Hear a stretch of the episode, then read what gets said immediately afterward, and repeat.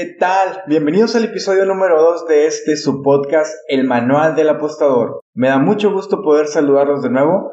La verdad es que estoy muy emocionado con el tema de hoy. A mí me hubiese encantado que en algún momento dentro de mis primeros años como apostador alguien hubiera llegado y me hubiera dicho, Osvaldo, vamos a platicar un poco de apuestas, hablemos de qué tipo de apostador eres, hablemos de psicología en las apuestas. Es un tema realmente interesante, pero antes de comenzar con este tema, quiero recordarles que pueden encontrarme en mis redes sociales como arroba leuraosvaldo. No olviden suscribirse a este podcast y compartir los episodios para que más apostadores tengan acceso a esta información. Compártelo en sus grupos, compártelo en Facebook, compártelo en WhatsApp con tu novia, con tu novio y con quien tú quieras. Tipos de apostadores. La mayoría de las apuestas que hacemos tienen un trasfondo definido por nuestras emociones y nuestro estado de ánimo, y es muy difícil que las detectemos a la primera instancia. Si tú sabes reconocer qué tipo de apostador eres, tendrás esta ventaja para trabajar y analizar mucho mejor tus jugadas y aumentar tu número de victorias. Yo sé que deben de estar pensando que existen cientos de categorías en las cuales podremos ubicar a los apostadores. Y es verdad, esta no es una ciencia cierta, pero en mi experiencia podemos definir tres en las cuales pues podríamos meter a la mayoría de los apostadores. Vamos a comenzar con la número uno y esta se llama el apostador que lo hace por emoción o por aburrimiento.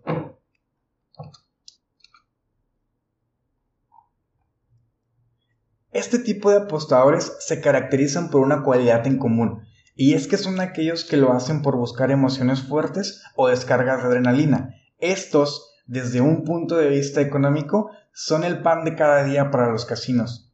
Son los que alimentan y dan vida a casinos, corredores de apuestas y tipsters, ya que son su cliente número uno. Para estas personas, una apuesta pequeña no es relevante y buscan apostar cantidades fuertes a jugadas específicas para poder satisfacer esta necesidad de adrenalina. El problema está en que como cualquier droga o cualquier situación que provoca un estímulo, el efecto va perdiendo fuerza con el tiempo y esto provoca que sus apuestas tengan que ser cada vez más grandes. Solo así logran igualar este zumbido o esta sensación como cuando apostaron la primera vez. A este tipo de personas no le gustan los eventos prolongados, no le gustan los eventos en los que obtienes un resultado lentamente y buscan apostar buscando esta sensación de ganar o morir para poder acelerarse o satisfacerse. El principal problema de esta categoría es que a largo plazo se preocupan más por condimentar sus partidos que en hacer dinero constante. Las casas de apuestas están constantemente bombardeando con publicidad a este tipo de apostadores. Se enfocan realmente mucho en este mercado, Podemos verlo cuando nos llegan promociones por correo electrónico, mensajes de texto, cuando vemos publicidad en línea avisándonos sobre partidos en horario estelar, los famosos prime time, e incluso regalándoles bonos para apostar en partido X o partido Y en prime time, en el cual ni siquiera tienen información, pero como son amantes de hacerlo en horario estelar, terminan apostando aún sin conocer el partido.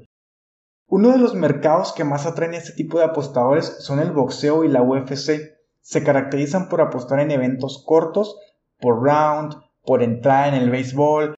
Incluso conozco algunas personas que apuestan a qué equipo puede tener el primer tiro de esquina o incluso en quién puede ganar el volado inicial. Estos apostadores basan sus decisiones en todo lo opuesto a un apostador profesional. En resumen, podemos decir que basan sus apuestas y se sienten atraídos en el riesgo y no por tendencias o estadísticas. Les gusta recurrir a las apuestas que por su naturaleza tienen un factor más grande de azar. Este tipo de apostadores son los que normalmente terminan endeudándose y vendiendo sus bienes para poder continuar con su dosis de adrenalina. Así que mucho cuidado. Si estas características te describen como apostador, deberías de ir pensando en cambiar muchos de tus hábitos para no terminar como estas personas. Vamos con la categoría número 2, los sabelotodo del deporte. Muy común encontrar este tipo de apostadores por todos lados.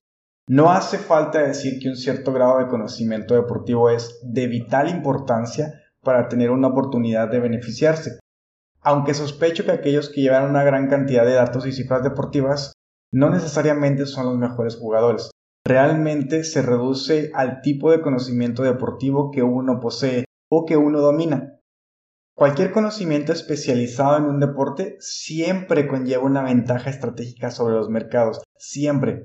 Sin embargo, en general, el tipo de información que necesitan los apostadores de esta categoría es muy específico. Hablamos de datos estadísticos, historia de los equipos, tendencias, comparaciones cruzadas, estadística aplicada al deporte, sabermetría cuando hablamos del béisbol, etc por lo cual sale de los límites que una persona o apostador normal podría conocer. Recuerden que estamos hablando sobre todos del deporte. El problema de este tipo de apostadores comienza cuando van más allá de sus límites sin reconocerlo, es muy común. El típico apostador yo le sé a todos los deportes y pasan de ser especializados en fútbol, béisbol o algo a convertirse en todólogos. Todos conocemos a una de estas personas y creo que en alguna ocasión incluso todos fuimos parte de esta categoría. Siempre será más recomendable hacer las cosas que se nos dan por naturaleza, hablar de ellas, estudiarlas, informarte, pero solo a ellas que se nos dan.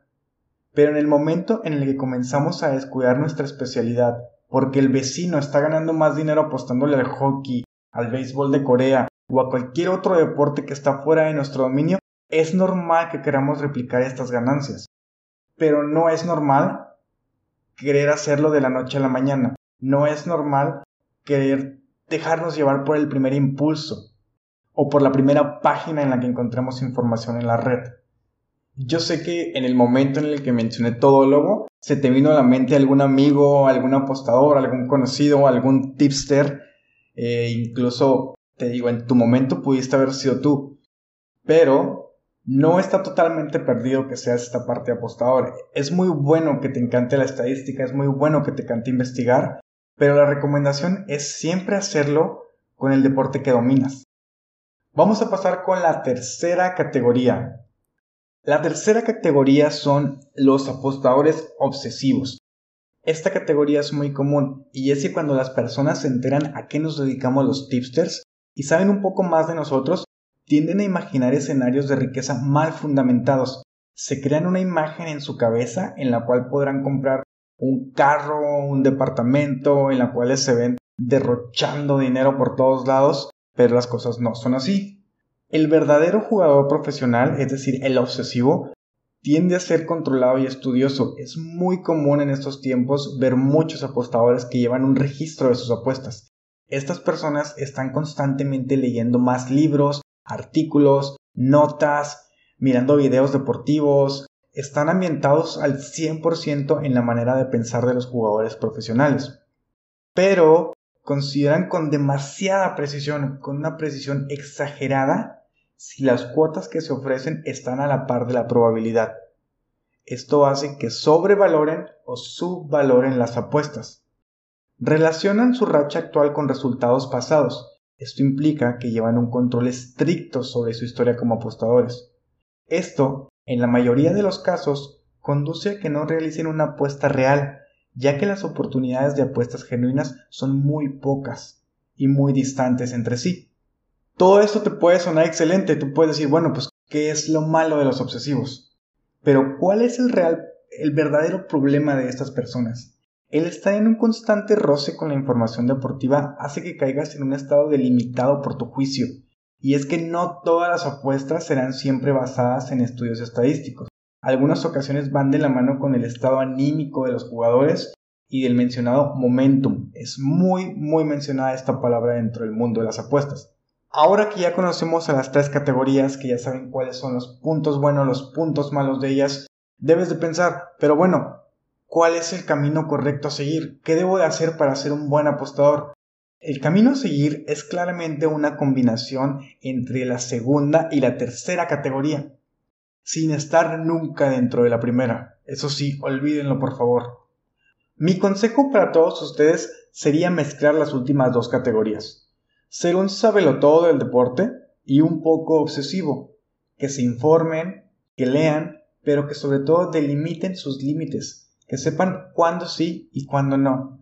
Apuesten en mercados que dominan y en mercados que les gustan. y sobre todo en aquellos en los que tienen información a la mano.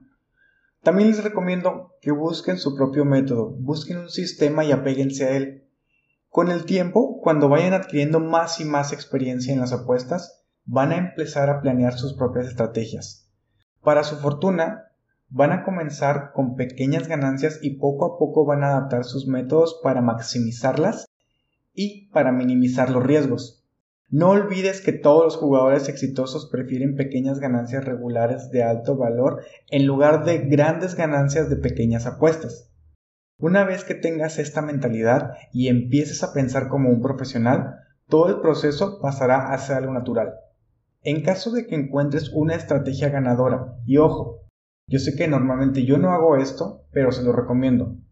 Guárdala para ti, los mejores apostadores y los mejores jugadores y los mejores en todos los deportes rara vez revelan sus verdaderos secretos y siempre vale la pena mostrar una cara de póker para guardarlos. Finalmente, debes recordar que las apuestas son un juego en el que no todo el mundo puede ganar. Incluso los profesionales, los mejores en todos los deportes, tienen que entrenar diario. Así que si vas a apostar, dedícale tiempo al análisis de tus apuestas.